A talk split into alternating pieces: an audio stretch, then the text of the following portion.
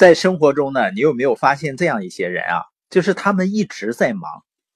但是呢，工作效率好像却很低，也就是说总不出效果，或者说呢，他们的成长也很慢。那这些人效率低的根源是什么呢？我发现其中的一部分人呢，他们只是做相对比较容易的事情，而回避那些困难的事情。你比如说学习，看看书啊，听听播音，相对来说比较容易。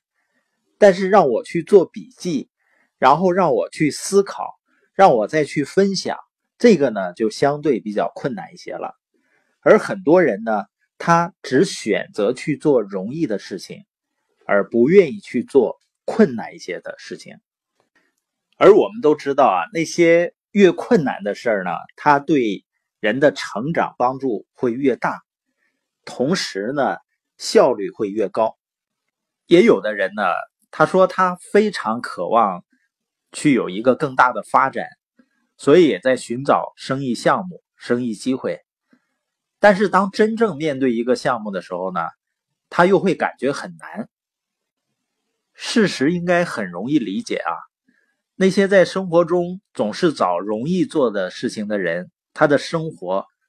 会很难，而且会越来越难。而那些愿意去做一些有挑战的事情，愿意去做一些所谓困难的事情，然后把自己的能力提升了，那这样的人呢，生活就会变得越来越轻松，越来越容易。但我发现有些人呢，他潜意识里就希望能够找到一个容易，而且呢。能够给自己带来巨大回报的事儿，那同时呢，当我们选择做了一件事情的时候呢，这个任务、这个事情，它也可以被划分为几个部分，有相对简单的部分和相对困难的部分。那如果这个世界上所有的事儿全部都是由简单的部分构成，没有困难之处，那就没有人会遇到挫折，或者遇到失败了。现实世界肯定并不是这样吧？那合理的时间安排应该是什么呢？要把简单的部分迅速做完，容易的部分迅速做完，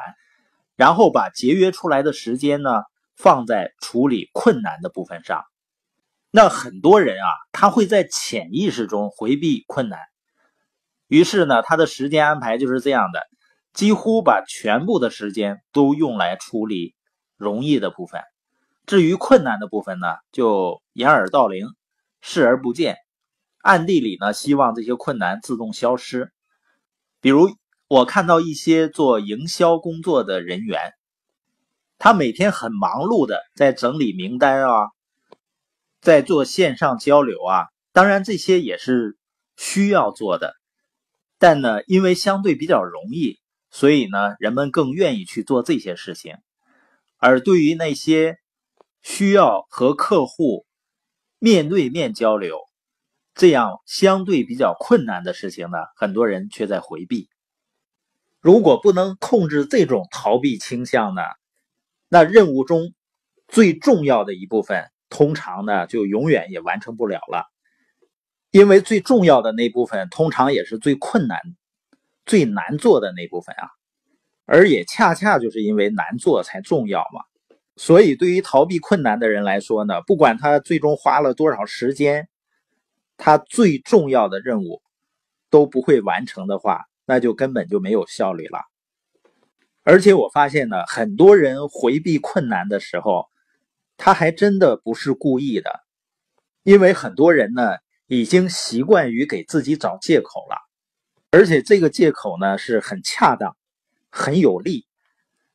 就让他们自己都真诚的相信，说这个事儿呢，啊，是我不愿意做的，我不感兴趣的。当人们这个习惯养成以后呢，你会发现他遇遇到困难的事情呢，他马上的反应就是我没有兴趣做这种事情。所以，对那些生活很艰难的人，想让生活变得容易一些，我的建议就是去找一些困难的事情去做。